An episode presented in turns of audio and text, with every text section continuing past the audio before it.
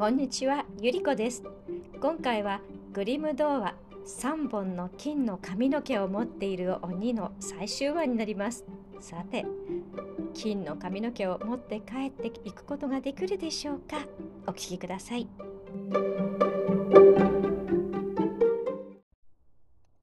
しばらくすると鬼はうとうととしてきてやがてぐーぐーいびきをかけ始めましたその様子を見て鬼のお母さんは金の髪の毛を一本掴んでぐいと引き抜いて自分のそばに置きました「おいて何をするんだい!」と鬼が叫びました「今ね嫌な夢を見たんだよ」と鬼のお母さんが答えましたそれで思わずお前の髪の毛を掴んだのさ。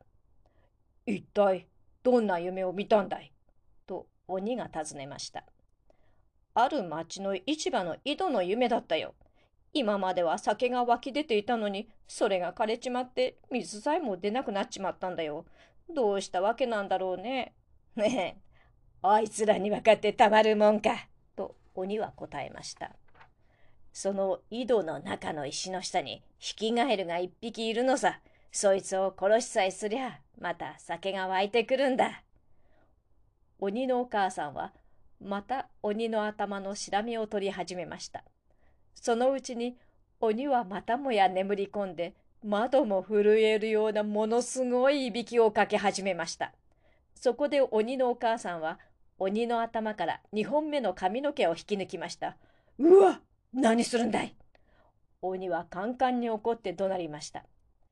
悪く思わないでおくれ。夢を見てやったことなんだから。と鬼のお母さんは答えました。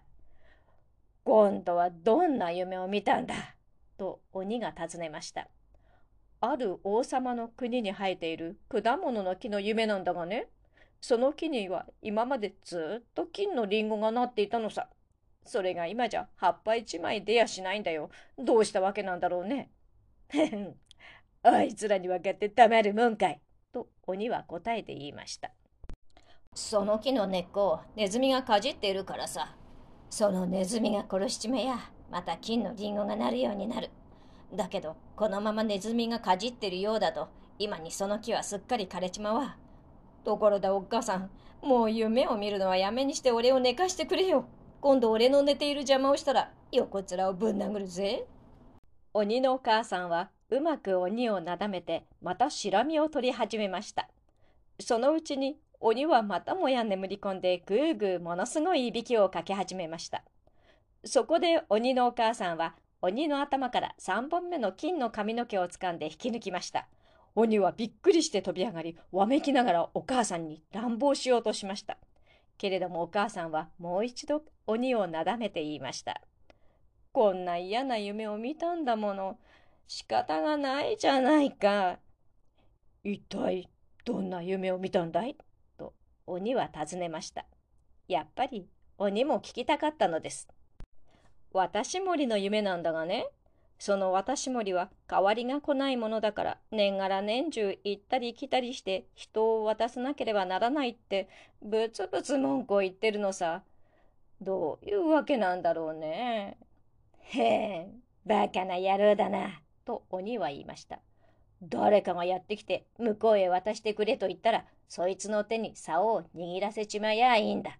そうすりゃ今度はそいつが人を渡さなければならなくなって自分は自由になれるんだ。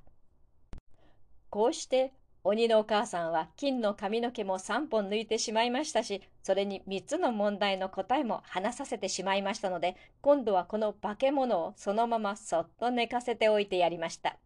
それで鬼は夜の明けるまでぐっすり寝込みました。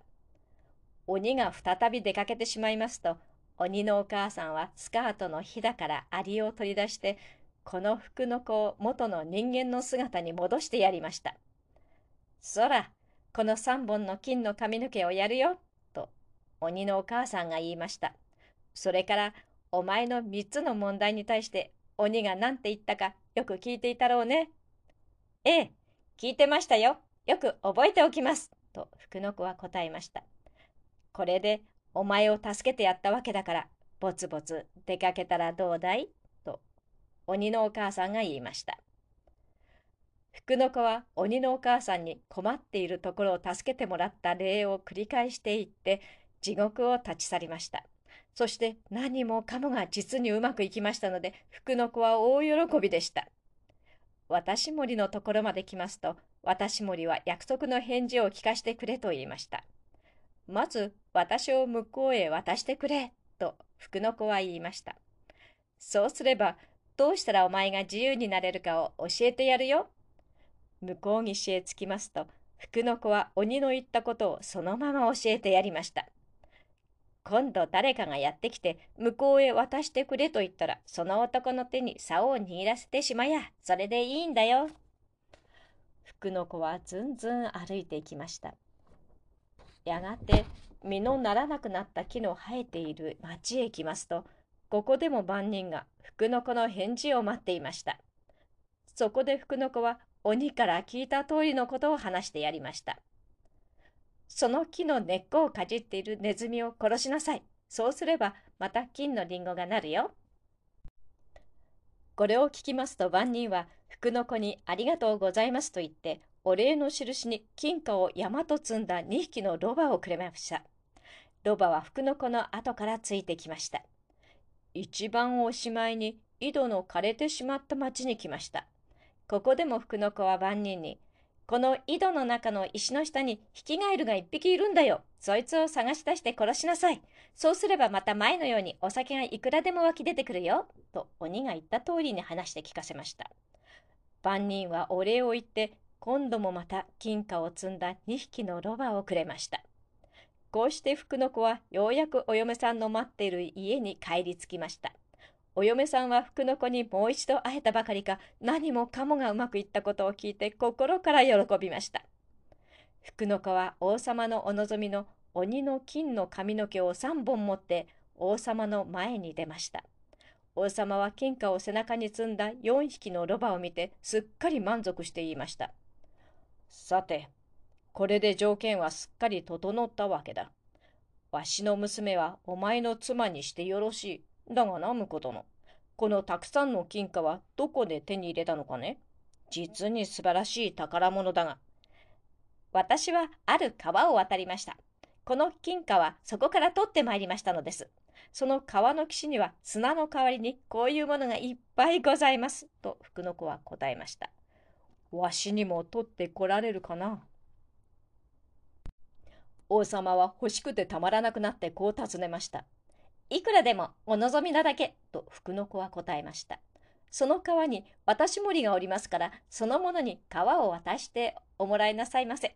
川向こうへ参りますと、いくつ袋がありましてもすぐいっぱいになってしまいます。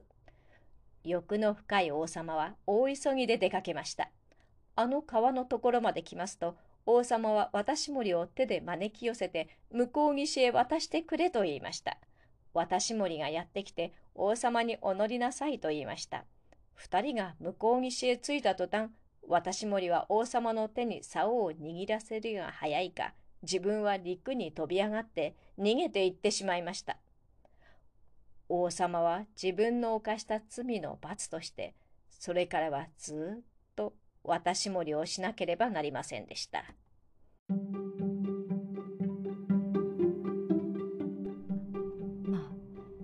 の子は本当に強運の持ち主っていうかこんなにいろんなことがトントン拍子に行くなんて考えられませんよね。まあ知恵もあったんでしょうけどそれと自分の奥さんのお父さん義理のお父さんなのに王様にここまでこんな仕打ちしてもよかったのかなっていう気もします。では失礼します。